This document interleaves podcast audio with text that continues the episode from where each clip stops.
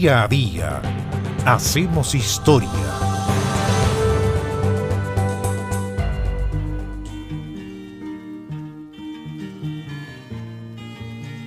El 21 de octubre del año 2010 murió José Carvajal, conocido como el Sabalero, uno de los cantantes populares más importantes de la historia de la música del Uruguay, con temas inolvidables como La Sencillita, A mi gente y Chiquillada, tema que estamos escuchando y que hizo famoso Leonardo Fabio. Pantalón cortito, bolsita de los recuerdos. Se llamaba José María Carvajal Pruzzo y había nacido el 8 de diciembre de 1943 en Juan Lacase, en Colonia, en Uruguay.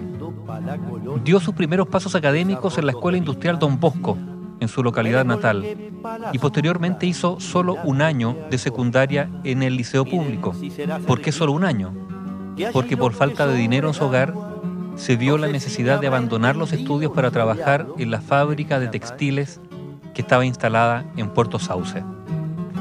José Carvajal, sin embargo, consiguió finalizar sus estudios gracias a que pudo organizar un turno escolar nocturno junto con otros obreros que estaban en la misma situación.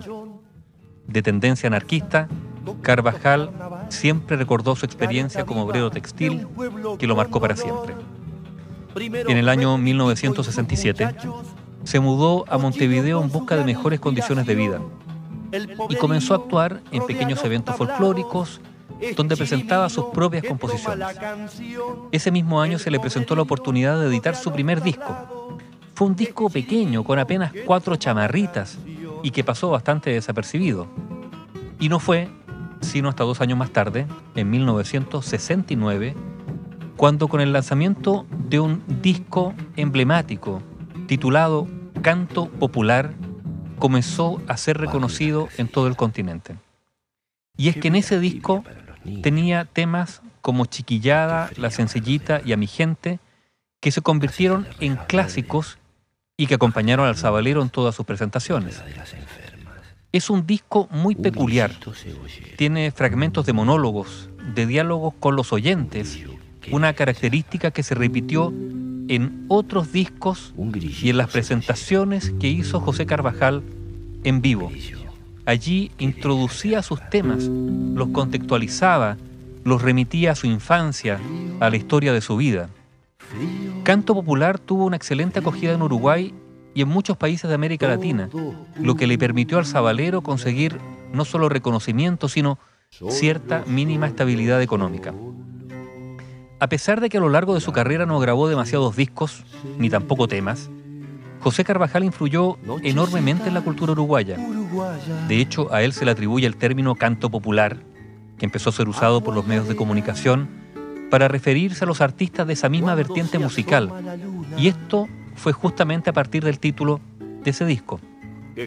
En medio de las tensiones políticas de la época en Uruguay, catalizadas, hay que decirlo, por la acción de la guerrilla de los Tupamaros, estuvo detenido ya en 1969 Luego empezó a ser perseguido, sus canciones fueron censuradas y huyó del país incluso antes de que se instalara ya formalmente la dictadura militar en Uruguay, que fue en 1973. José Carvajal vivió durante tres años en Argentina, entre 1970 y 73.